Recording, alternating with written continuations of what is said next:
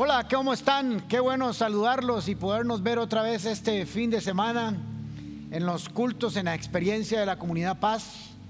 Ya son muchos meses que no podemos vernos, que no podemos ah, darnos la mano, que no podemos abrazarnos, que no podemos vernos aquí en el lobby, en la entrada, en los pasillos de la iglesia. Y se me ocurrió algo, ya ustedes me conocen, soy un medio loquillo, entonces eh, preparando el sermón dije, debemos de hacer algo diferente para que no siempre sea lo mismo. Quiero que no se sienta obligado a hacer esto que les voy a pedir, pero ustedes me ven a mí regularmente, ven a Flora, ven a Andrés, ven a Sixto, pero nosotros no los vemos a ustedes, no sabemos quiénes nos están viendo. Y a mí me gustaría que estableciéramos una comunicación especial este fin de semana. Así que les voy a pedir a todos los que están participando este fin de semana que se meta al chat y me diga, Pastor, aquí estoy, Ricardo, Pastor, aquí estoy, Álvaro, Pastor, aquí estoy, L, aquí estoy, que comiencen a llenar ese chat de toda la gente que nos está viendo. Estoy en mi casa, estoy en mi trabajo, estoy en otro país, estoy con mi familia, aquí está Ricardito, está Alfoncito, está Robertito. Y que podamos llenar ese chat y para que yo pueda llegar a verlo y saber que ahí están ustedes conectados y que están dándome un abrazo y que yo puedo contestarles de alguna manera y saber que nos estamos viendo y hacer un contacto especial. No podemos hacerlo físico, pero lo vamos a hacer tecnológico. Así que quiero que desde ya estén llenando ese chat diciendo, aquí está Carlos Chan trabajando, sirviendo, aquí desde mi casa un saludo, estoy con Cinia y así sucesivamente que llenemos eso y nos veamos todos, aunque sea con nuestro nombre ahí en el chat. Muy bien, espero que participen, tampoco quiero que se sienta obligado si no quiere hacerlo, pero sería una bonita experiencia que además otros sepan que usted anda por ahí. Son demasiados meses sin vernos y espero que esto resulte en una experiencia bien bonita para que podamos tener un contacto especial. ¿Están de acuerdo?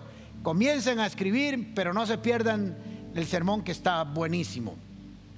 Vamos a leer Mateo capítulo 13, versículos 24 al 52. Yo sé que ustedes han leído muchos este pasaje, pero espero que hoy darle una nueva visión, una nueva connotación, una nueva aplicación para su vida en esta enseñanza. Dice así, Jesús les contó otra parábola, Jesús venía enseñando a través de parábolas, y les dice, el reino de los cielos es semejante a un hombre que sembró una buena semilla en su campo. Pero mientras dormían los trabajadores, vino su enemigo y sembró cizaña entre el trigo, y se fue. Cuando el trigo brotó y dio fruto, apareció también la cizaña. Entonces los siervos fueron a preguntarle al dueño del terreno, Señor, ¿acaso no sembraste una buena semilla en tu campo? ¿De dónde salió la cizaña? El Señor, el dueño, le dijo, esto lo ha hecho el enemigo. Ponga mucha, importante, mucha atención porque aquí el texto nos va dando una luz importante sobre la cual vamos a trabajar. Esto lo ha hecho el enemigo. Los siervos le preguntaron, ¿quieres que vayamos y la arranquemos? Y el Señor o él le respondió, no, no, tranquilos porque al arrancar la cizaña podrían también arrancar el trigo. Dejen que crezcan lo uno y lo otro hasta la cosecha. Cuando llegue el momento de cosecha, yo le diré a los segadores que recojan primero la cizaña y la aten en manojos para quemarla y después guarden el trigo en el granero. Esta es una parábola hermosa y ya sabemos de alguna manera los que hemos estudiado a que habla acerca del reino de los cielos de la semilla y de las personas y tiene una aplicación específica. Pero hoy quiero darle un enfoque diferente y quiero que me pongan atención. Gálatas capítulo 6, versículo 7 dice, no se engañen, Dios no puede ser burlado. Todo lo que el hombre sembrare o siembre, eso también cosechará. Esto no solamente es una ley celestial, una ley del reino de los cielos, sino que es una ley universal. Usted le pregunta a un niño de tres, de cuatro años o una niña de cuatro años que ha hecho su tarea de poner la semillita en el, en el, frasquito y le dirán que si sembraron una semillita y pusieron un frijolito, salió frijolitos. Así que no es un secreto, es conocido por todo el mundo de que todo lo que el hombre sembrare, eso cosechará. Debo aclararlos que no voy a hablar hoy de dinero por si acaso, para que no se bloqueen. Pero es importante que tengamos claro de que esa ley se aplica, se cumple en todas las áreas de la vida. No me voy a tener mucho rato ahí. Si usted quiere ser un buen deportista y no entrena y no come bien y no tiene un buen entrenador, no va a llegar a ser el mejor de los deportistas. Si quiere ser un buen profesional, no es suficiente con graduarse nada más de la universidad. Es necesario actualizarse, estar creciendo, estar desarrollándose. Si quieres, si es el dueño de una empresa, necesita crecer en técnicas de mercadeo, en técnicas financieras, en técnicas de contabilidad, etcétera, etcétera, etcétera. Así que su negocio va a crecer según crezca usted. Si quiere ser un buen esposo, una buena esposa, tiene que leer, tiene que prepararse, tiene que crecer, tiene que leer buenos libros, tiene que ir a buenos seminarios, se participar en el ministerio Zoom de esta iglesia, etcétera, etcétera, etcétera. Si quiere ser un buen amigo, tiene que invertir en sus amigos y así sucesivamente. Si quiere ser un buen cristiano, tiene que leer la Biblia, tiene que orar, tiene que crecer y tiene que servir. Eso yo creo que está muy claro. Recuerden esto, es muy importante. Las semillas se reproducen según su género, especie y naturaleza. Género, especie y naturaleza. Por eso el Señor dijo, el que siembra para el espíritu, recoge para el espíritu. El que siembra para la carne, recoge para la carne. Es imposible sembrar para el espíritu y recoger en la carne. No se puede, según su género, especie y naturaleza. Entonces nunca espere recoger algo que no ha sembrado porque eso es tratar de engañar a Dios y a la misma naturaleza. Pero tengo una buena noticia para usted hoy. Es posible que usted esté cosechando de una mala semilla que sembró en algún momento.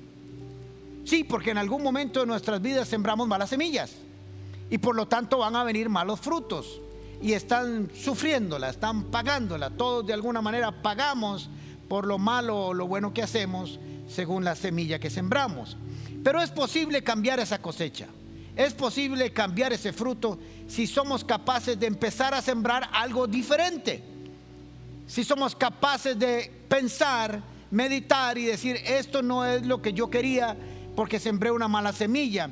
Voy a empezar a sembrar una buena semilla, una buena semilla y las cosas cambiarán. ¿Por qué le voy a decir esto y por qué sé que se lo digo? Porque usted puede sembrar una buena semilla 20 años de su vida y sembrar una sola mala semilla y quedará mal. Lamentablemente así es de dura la vida. Hacemos las cosas bien por 20 años y cometemos un solo error y la gente se olvidará pronto de 20 años de, de bondad para solo un acto de maldad. Muy bien, así que usted puede sembrar empezar a sembrar cosas buenas y la gente se dará cuenta que usted comienza a tener frutos buenos y se irán acordando de eso. Eso es nada más un tiempo de meditación para ah, motivarlo a que cambie lo que usted ha estado sembrado por años. Ahora venimos a la parábola. Jesús les contó esa parábola y les dijo que el reino de los cielos es semejante a un hombre que sembró una buena semilla. Esta parábola le dijo Jesús diciendo, Así se parece, así es el reino, parecido a esto, así se comporta. Esta es la dinámica, es una parábola. Así que veamos cuál es el desarrollo de esa parábola dentro del reino para aprender. Dice que un hombre salió a sembrar en su tierra con su gente una buena semilla una buena palabra en este caso, sembró lo correcto, sembró buenas cosas, fue diligente, fue proactivo, fue honesto, fue amoroso, fue compasivo, fue fiel, fue misericordioso, leía las escrituras, hizo la tarea, en fin, puso una buena semilla, hizo lo correcto. El reino de los cielos, recuerde, se parece a esto que Dios eh, Jesús enseñó en esta parábola. Y en el versículo 26 dice, cuando el trigo brotó y dio fruto, apareció también la cizaña. Comenzó a brotar, comenzó a salir lo que debería empezar a salir, que es el trigo, comenzó a germinar la semilla, pero de pronto pasó algo, apareció algo, algo que no estaba sembrado, algo que nadie estaba esperando, alguien que no estaba presupuestado. ¿De dónde salió eso? Yo no sembré eso. Yo no sembré eso que estoy viendo. ¿Qué pasó? ¿De dónde apareció? Comenzaron a preguntar. Ahora le voy a definir algo de qué significa la cizaña, no en un diccionario teológico, en un diccionario común y corriente. Es una planta de hojas estrechas y de espigas anchas y planas cuyos granos contienen un principio tóxico. Tóxico. Crece espontáneamente en los sembrados y es muy difícil de extirpar Pero mire qué interesante lo que dice el, diccionario también. Cosa o persona que perjudica, estropea a aquellas otras personas que tiene a su alrededor o las cosas que están a su alrededor. Así que como la vida, el reino de Dios se parece a eso, la vida también se parece a eso. Casi todo en la vida transcurre a través de la siembra y la cosecha. Siempre andamos sembrando, pero el Señor dice que la cizaña siempre va a aparecer. Es imposible vivir, pasar por este mundo sin encontrarnos con situaciones, personas, cosas, actitudes que no es lo que sembramos. Y nos comenzamos a preguntar qué pasó. Cosas que no esperábamos, cosas que no sembramos, agresiones, infidelidades, traiciones, enfermedades, crisis financieras que no causamos. Y todo mientras descansábamos solo para esperar a ir a recoger la cosecha noticias duras de un hijo acerca de drogas y otras cosas semejantes que tal vez no sembramos, que solo aparecieron y comenzamos a preguntarnos como los siervos de este Señor. Dice que entonces los siervos fueron a preguntarle al dueño, Señor, ¿Acaso no sembraste una buena semilla en tu campo? ¿De dónde salió esta cizaña? Y esa es la pregunta que nos hacemos muchos cuando nos encontramos con cosas en la vida que nos preguntamos, yo no sembré esto, yo hice lo correcto, yo hice mi esfuerzo, yo hice mi tarea, yo fui trabajador, yo fui honrado, yo fui honesto con mi esposo, fui honesto con mi esposa, fui honesto con mi trabajo, hice la tarea. ¿Por qué? ¿Por qué aparecen las preguntas? Siempre, ¿quién es el culpable de esto? ¿De dónde pasó? ¿Qué hicimos mal? ¿Por qué pasó esto? ¿De dónde sale esto que no esperábamos? Así es la vida. El reino de los cielos se parece a eso. Empezamos, nacemos, comenzamos a vivir, comenzamos a sembrar unas semillas malas, otras semillas buenas. Pero cuando estamos sembrando semillas malas y viene el fruto malo, uno dice, bueno, la verdad es que me lo merezco. Si uno no es carebarro. Si es carebarro, siembra una mala semilla y espera conseguir unos buenos frutos. Pero si se es honesto, uno dice, sí, yo aquí la volé. Y estoy recogiendo el fruto de lo que hice. Y ahora les voy a explicar esto. Pero hay momentos donde hicimos la tarea, donde hicimos lo correcto y aparece en esta cizaña intervención demoníaca, dice Jesús, lo deja claramente en en la parábola donde leímos. Así que dice, mientras dormían los trabajadores, vino el enemigo y sembró la cizaña entre el trigo y se fue. Así que hay una revelación aquí que el enemigo viene a sembrar cizaña. ¿Y qué significa esta cizaña para nosotros? ¿Cuál es el efecto que viene a cumplir en nosotros? ¿Qué es lo que Satanás quiere obtener cuando siembra cizaña en el campo donde nosotros sembramos una buena semilla? El dueño le dijo, esto lo ha hecho un enemigo.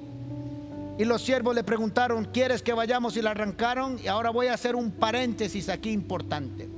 Quiero que diferenciamos entre las consecuencias de hacer algo incorrecto, de una mala semilla, la intervención satánica y una respuesta que no esperábamos. Tres cosas que hay que diferenciar claramente. Voy a empezar con la primera.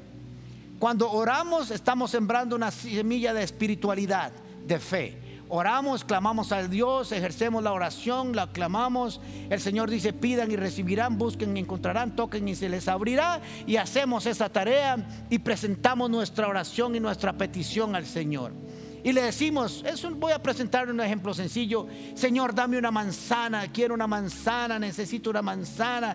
Y ora todos los días creyendo por la manzana y que está haciendo la tarea de oración y de clamor y recita la palabra, que seremos eh, provistos de toda necesidad de nuestras vidas.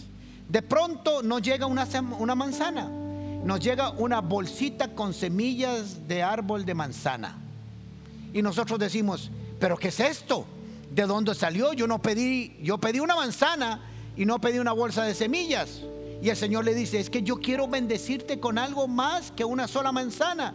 Si te envío una sola manzana, te la comes y se te acaba.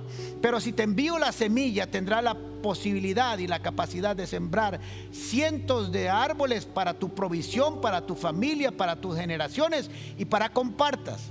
para que compartas. Esto es algo inesperado. Así que hay que discernir cuando algo viene de Dios y cuando algo no viene de Dios. Porque cualquiera podría decir, Señor, me fallaste, yo no te pedí esto, pero el Señor quería bendecirte y llevarte a otro nivel de fe.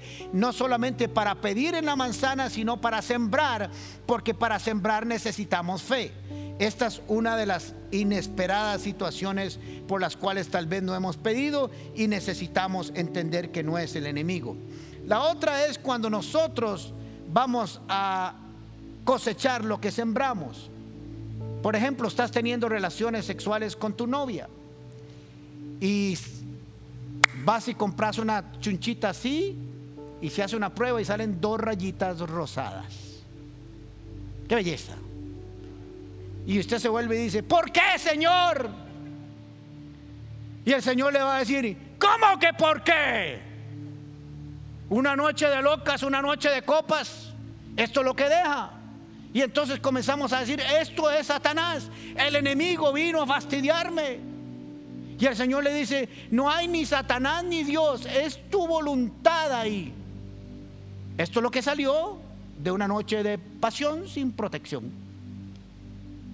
Así que la segunda diferencia es cuando vienen cosas inesperadas por nuestras acciones irresponsables. La primera es llegó a algo que pedimos pero diferente. Era de parte de Dios para llevarnos a otro nivel, a otro crecimiento, a otra dimensión. Porque hay que tener fe para crecer, para multiplicarse, para sembrar. La segunda es que tomamos las consecuencias de lo que hacemos y queremos culpar a alguien más en lugar de asumir nuestra responsabilidad. O de pronto tenemos problemas de respiración y pulmones y nos damos cuenta que fumamos un paquete de cigarros al día. Pues va a haber problemas de, de pulmón y no hay que culpar a ningún demonio porque usted quiso hacerlo. Así que hay que discernir eso. Pero lo tercero que nos encontramos en esta parábola es que hay situaciones inesperadas que Satanás siembra. Y es ahí donde tenemos que tener ese discernimiento para ver qué hacemos cuando algo es satánico, cuando algo es del enemigo, cuando vino y sembró.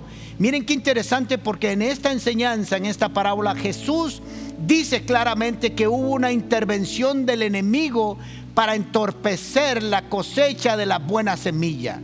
Quiero decirle que a cada uno de ustedes que hay momentos en nuestras vidas que tenemos que discernir que Satanás vino a sembrar una cizaña para interrumpir el proceso de recoger nuestra cosecha que sembramos mal. Y es ahí donde tenemos que saber qué hacer para hacer lo correcto. Así que el Señor le dijo, esto lo ha hecho el enemigo. Y los siervos le preguntaron, ¿quieren que vayamos y arranquemos? Nuestra primera acción cuando nos encontramos con lo inesperado, con lo que no estaba presupuestado, con lo que se supone que no debía pasar, fue a cual fuera lo que nos encontramos de algunos casos que yo le puse, es llenarnos de temor, es llenarnos de desesperación es llenarnos de angustia, es llenarnos de desánimo. Y eso nos va a llevar a hacer acciones que no corresponden al momento. Quiero decirte algo muy importante que me pongas atención. Acciones correctas en el momento incorrecto pueden ser catastróficas. Acciones correctas en el momento incorrecto pueden ser catastróficas. Así que una de las cosas que Satanás viene a hacer en nuestras vidas es que dice que estaban durmiendo tranquilos, sabiendo que habían hecho la tarea, que solo tenían que esperar que germinara y que ellos recoger. Mientras estaban descansando, Satanás vino y sembró la cizaña, la mala semilla. Y nos encontramos y de pronto nos vemos que yo no esperaba ese dictamen médico, yo no esperaba esa cuenta ese problema financiero. Yo no esperaba que mi familia entrara en una crisis ah, familiar. Yo no esperaba que, que, vinieran situaciones que no había presupuestado y para las cuales no habíamos sembrado. Yo no esperaba esa infidelidad. Yo no esperaba, yo no esperaba de dónde salió, quién la sembró, quién es el culpable. Y el Señor le dice, quieto todo el mundo a discernir. A ver qué hacemos. Nuestra primera acción es arreglémoslo. Vamos y cortamos de una vez la cizaña y pa, y quite y ponga y así. El Señor le dijo, no, tranquilos. Vamos a esperar algo. vamos a tomar, tener paciencia y vamos a confiar en que la tarea la hicimos bien, correcta y adecuada y que la semilla que pusimos ahí es una buena semilla. Si hay algo que quiere hacer Satanás a la hora de sembrar la cizaña, es lo siguiente. Número uno, desanimarnos.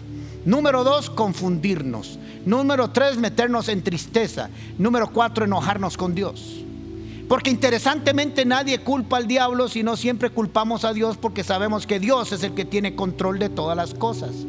Pero Jesús dijo, aún en el reino aquí en la tierra, Satanás tiene potestad para hacer algunas cosas, pero si sabemos pelearlo correctamente, no se saldrá con las suyas. Lo segundo que quiere, o lo tercero o cuarto, ya ni sé por dónde voy. Usted nada más vaya apuntando mientras yo voy hablando.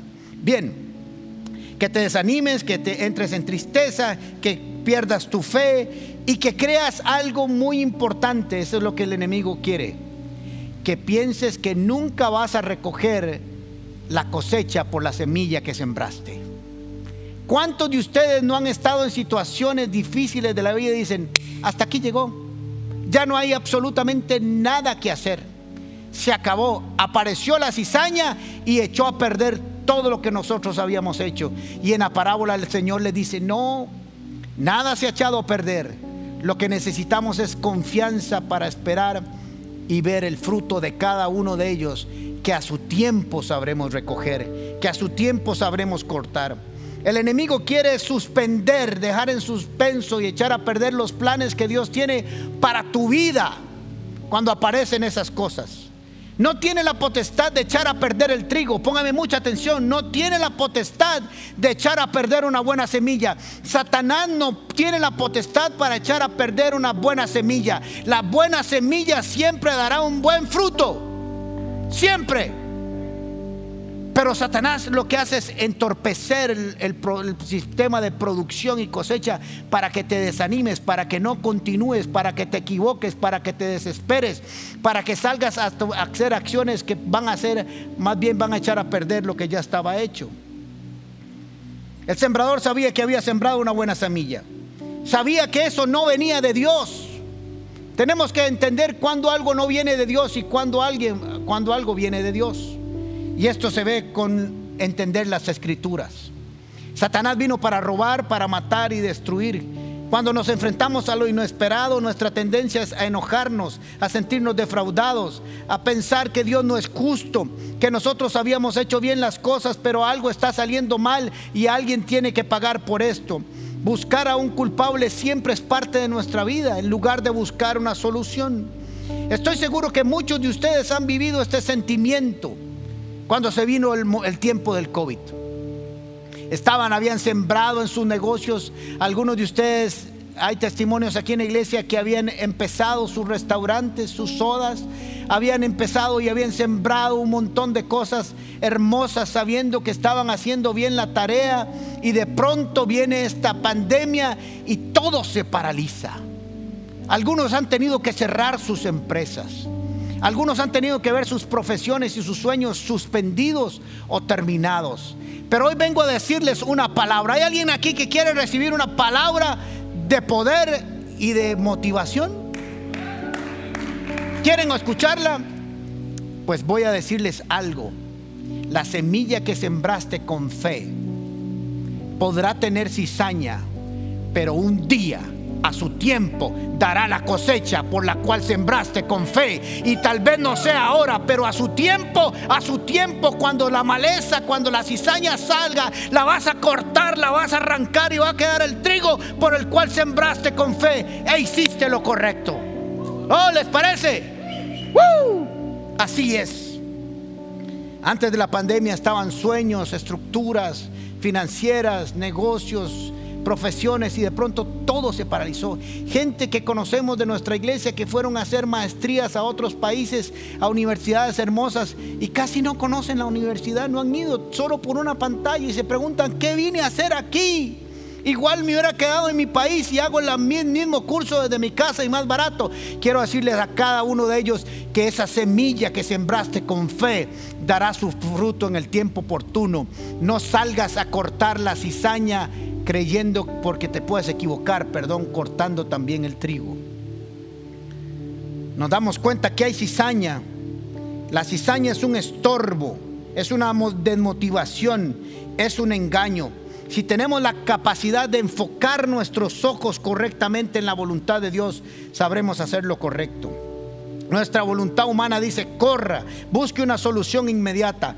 Pero quiero decirles algo importante también. Así como el sembrador sabe que la semilla se siembra y requiere un tiempo para que salga, para que germine y para que brote y para que recojamos la cosecha, hay situaciones que en la vida se arreglan también con tiempo, con espera. No necesariamente hay que correr hay que esperar. Si pudiste esperar para sembrar y ver brotar y germinar el trigo, puedes tener paciencia para dejar que crezcan juntas. Recuerda, mire la enseñanza. La enseñanza dice, van a crecer juntas. No es que el trigo no va a crecer, van a crecer juntas para que no te equivoques en las decisiones que tienes que tomar. Cuando enfrentamos estas situaciones, buscamos relaciones y, eh, y soluciones rápidas de, empaque, de solución, de destape. Las soluciones rápidas, tormentosas y sin, dirección pueden aumentar los daños. Y le respondió Jesús, no, no, no, no, no salgan a cortar. Podrían también cortar el trigo. Se lo voy a repetir esto otra vez porque lo tengo en mis notas, que tenía que repetirlo. Hacer lo correcto en el momento incorrecto puede ser un desastre. Actuar por temor, pánico y desesperación siguen siendo una acción incorrecta. Ser movidos por el temor, por el pánico, por la desolación, por la desesperación, nunca es un buen consejero. Y el reino de los cielos en esta parábola nos está enseñando y nos está diciendo paciencia. El COVID va a pasar. La pandemia va a pasar. En algún momento se va a terminar. Y las semillas que habías sembrado y los sueños que habías tenido y los negocios que habían esperado estarán ahí creciendo en el corazón de Dios cuando los sembraste de la manera correcta. Hmm. Ahí están, creciendo juntos. Puede ser que no lo veas ahora, pero sí lo vas a ver, estoy seguro de eso. No importa si tienes la razón para actuar, siempre es el momento equivocado si te puedes equivocar cortando las dos al mismo tiempo. Dejen que crezca lo uno y lo otro hasta que, hasta que venga la cosecha. Cuando llegue el momento de cosechar, le diré a los segadores, recojan primero la cizaña, átenla en en manojos y quémenla y después guarden el trigo en los graneros.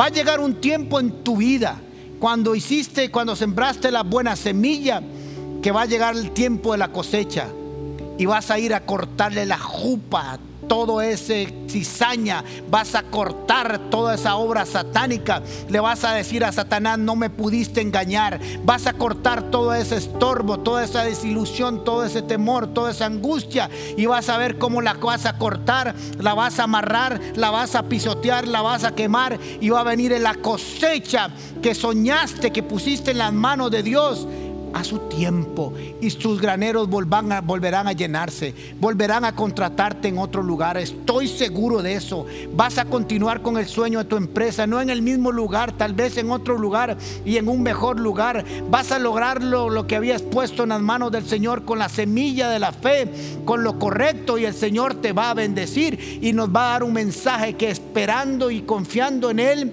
nosotros lo lograremos. Este mensaje es hermoso. La cizaña no solo estorba por un rato, trae incomodidad, trae ceguera en algún momento, nubla la visión de la espiritualidad. Pero si sabemos esperar, cortaremos con paciencia la cizaña y recogeremos el fruto. Necesitamos fe para sembrar, fe para cosechar, fe para lo inesperado fe para el no presupuestado, necesitamos fe para paciencia, necesitamos fe para esperar que las dos semillas comiencen a crecer, para discernir cuál es cuál, necesitamos fe para saber que Dios es justo. Dios nos está diciendo cuando es la buena semilla, no importa quién estorbe, cuando hemos sembrado una buena semilla, no sabemos, no importa si Satanás es el que ha venido a estorbar, no podrá lograr su cometido, no lo logrará confiando y poniendo nuestra mirada en el Señor. Si esperas, recibirás lo que sembraste. Cuando sale la cizaña creemos que todo se terminó, que ya se acabó, que la, cizaña vencerá. Pero en este mensaje de Jesús dice, la cizaña no va a vencer, solo nos va a estorbar, solo nos va a estorbar por un segundo, solo nos va a asustar por un segundo. Pero tengan paciencia, confíen en lo que yo les voy a decir. Escuchemos la voz de Dios en cada situación. No te desesperes, te puedes equivocar.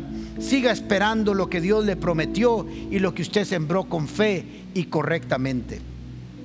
Todo agricultor sabe que su siembra requiere fe. Y todo agricultor, si usted le pregunta, sabrá que la semilla siempre se siembra esperando conflictos. Si usted le dice a un sembrador, a un agricultor, usted sembró esta semilla y ¿qué espera? Solo espero lo que yo pude haber sembrado. Porque el sol lo controla Dios, la lluvia la controla Dios, la sequía la controla Dios, las pestes las controla Dios. Lo único que yo hago es sembrar con fe y hacer lo correcto en el momento correcto. Buscar a Dios en el tiempo oportuno para que nos guíe. Los, los, sembradores le dijeron, Señor, vamos. Y él le dio una instrucción, no. Busque a Dios y pregúntele qué debe hacer para esperar su cosecha. ¿Qué debe hacer para recoger lo que usted ha sembrado? La necesidad es la madre de la creatividad. Todos los grandes inventos llegaron por una necesidad. Nunca llegaron cuando la humanidad estaba cómodo. Nunca. Siempre nacieron cuando había una incomodidad, cuando alguien nos movió de donde estábamos. Y quiero decirte que en este momento esa cizaña lo único que hace es provocarnos a ser creativos, a buscar a Dios, a buscar su presencia, a buscar su dirección.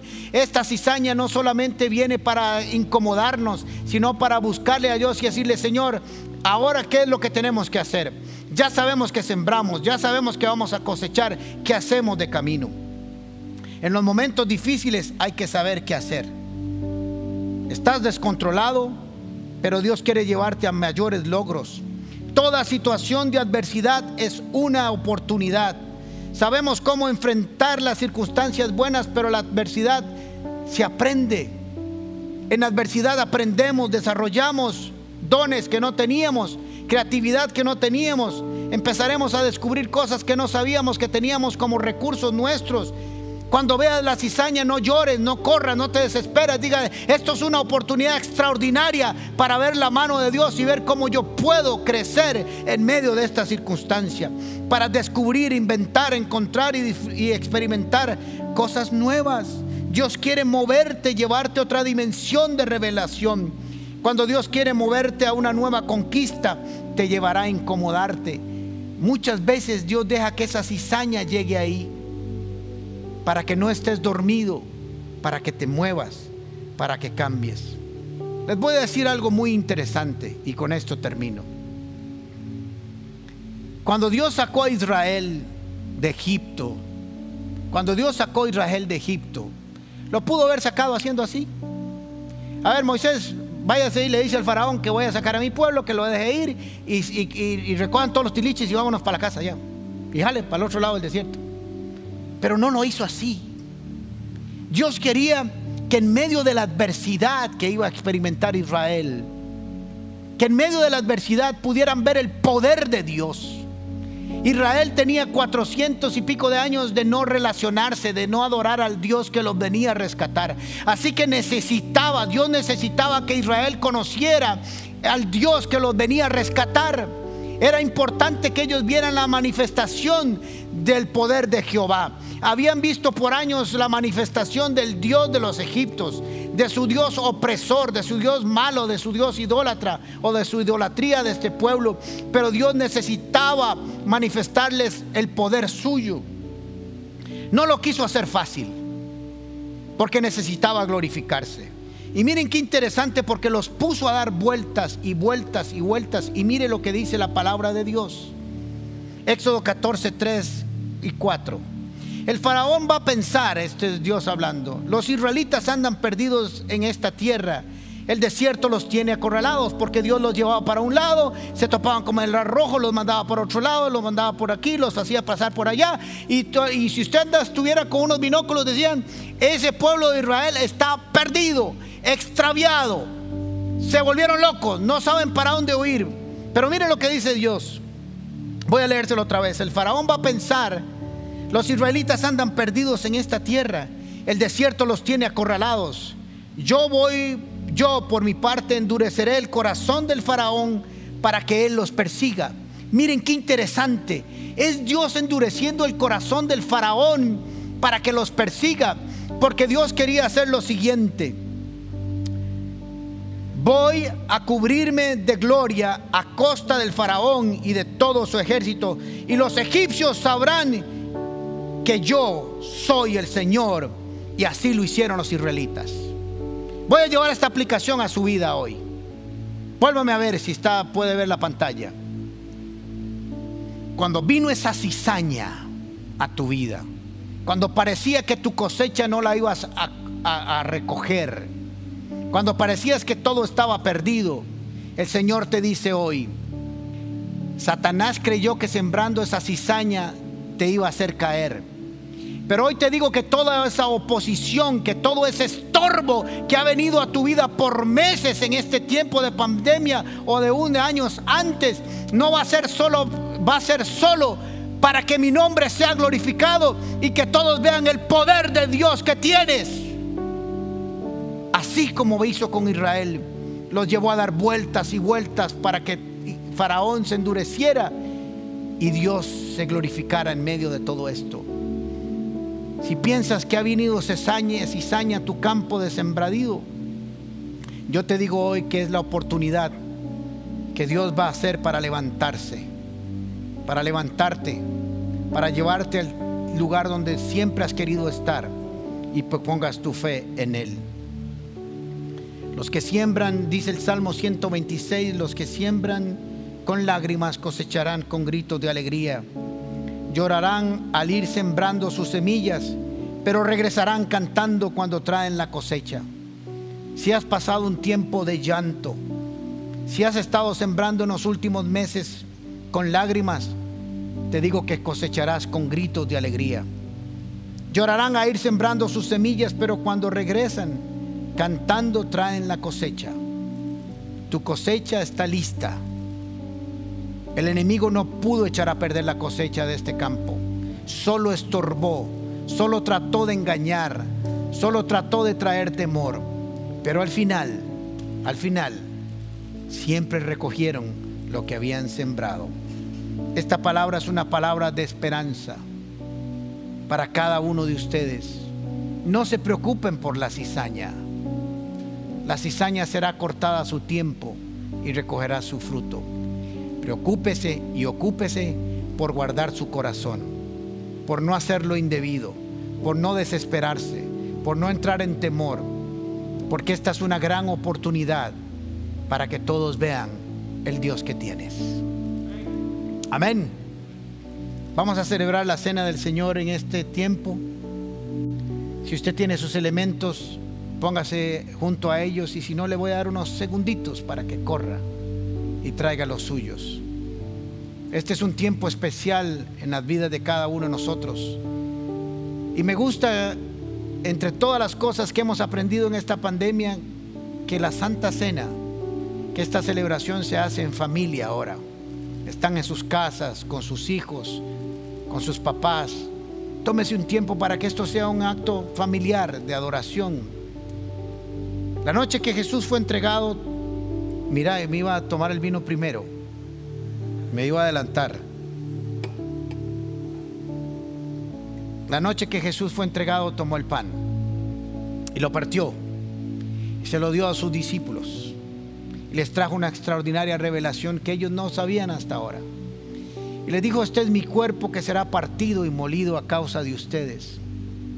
No porque yo haya hecho algo malo, dice el Jesús, porque en Él no hubo pecado, sino por el pecado de la humanidad. Va a ser molido y triturado a causa de la desobediencia del hombre.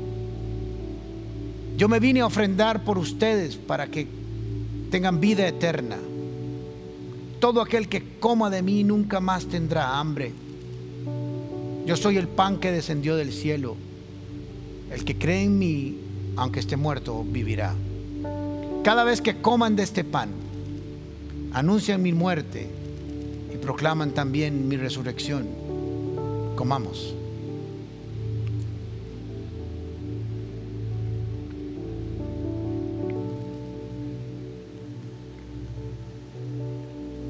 Esa misma noche tomó el vino y le dijo, esta es mi sangre. Ellos habían acostumbrado, estaban acostumbrados a ver un cordero sacrificado, pero Jesús les dijo, yo soy el cordero de Dios que quita el pecado del mundo.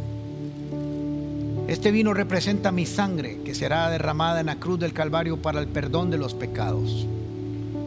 Con esta sangre los voy a comprar y los voy a hacer de mi propiedad. Cada vez que celebren esto, háganlo con alegría. Proclamen mi muerte, proclamen el mensaje. Y den gracias a Dios, porque ustedes, cuando crean en mí, su nombre estará escrito en el libro de la vida. Quiero pedirte, invitarte que si en este momento quieres recibir a Cristo en su corazón, en tu corazón, y abrir tu corazón a Él y recibirlo como Señor y Salvador de tu vida, como el perdonador de tu vida, el que perdona tus pecados, dígale Señor, con esa sangre que derramaste en la cruz del Calvario, lava mis pecados, te recibo como Señor y Salvador de mi vida. Y nosotros los que ya lo conocemos, te decimos gracias Jesús por lo que hiciste por nosotros en la cruz del Calvario. Celebramos, Señor, tu sacrificio, pero hoy podemos también proclamar tu resurrección de que tú vives y reinas por los siglos de los siglos. Amén. Bebamos.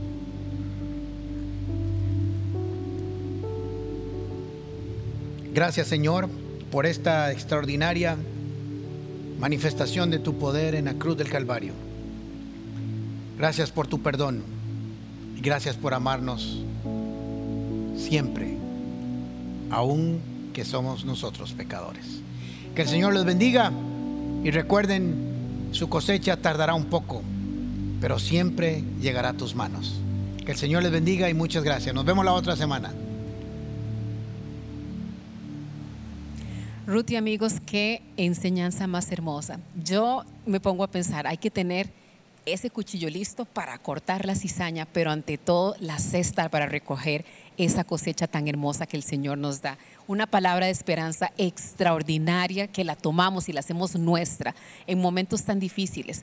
Es, es la verdad de Dios ante este momento de adversidad tan fuerte. Así es, Michelle, y cuando vivimos en las promesas de Dios podemos caminar confiados porque sabemos en quién estamos poniendo toda nuestra esperanza. Y bueno, antes de terminar, queremos recordarles que tenemos una opción súper importante para cada uno de ustedes. Si es la primera vez que usted se une con nosotros, queremos conocerle. Hemos preparado un link en el que usted va a ver en esta transmisión y puede conectarse. Queremos conocerle, queremos orar por usted, queremos saludarle. Si usted aceptó al Señor como el Señor de su vida, lo aceptó en su corazón, sepa que también queremos orar por usted y queremos acompañarlo en su proceso porque ha dado uno de los pasos más importantes, el más importante de su vida y como familia le damos la bienvenida y queremos estar con usted. Y recordarle que tenemos varias actividades durante la semana, así que por favor permanezcan con nosotros. Michelle. Sí, muchísimas gracias por haber estado con nosotros durante esta jornada tan especial. Les bendecimos y sabemos que tendremos días muy, muy, muy lindos adelante con esta promesa tan hermosa que el Señor nos dejó. Los esperamos en las próximas actividades. Que tengan una maravillosa semana.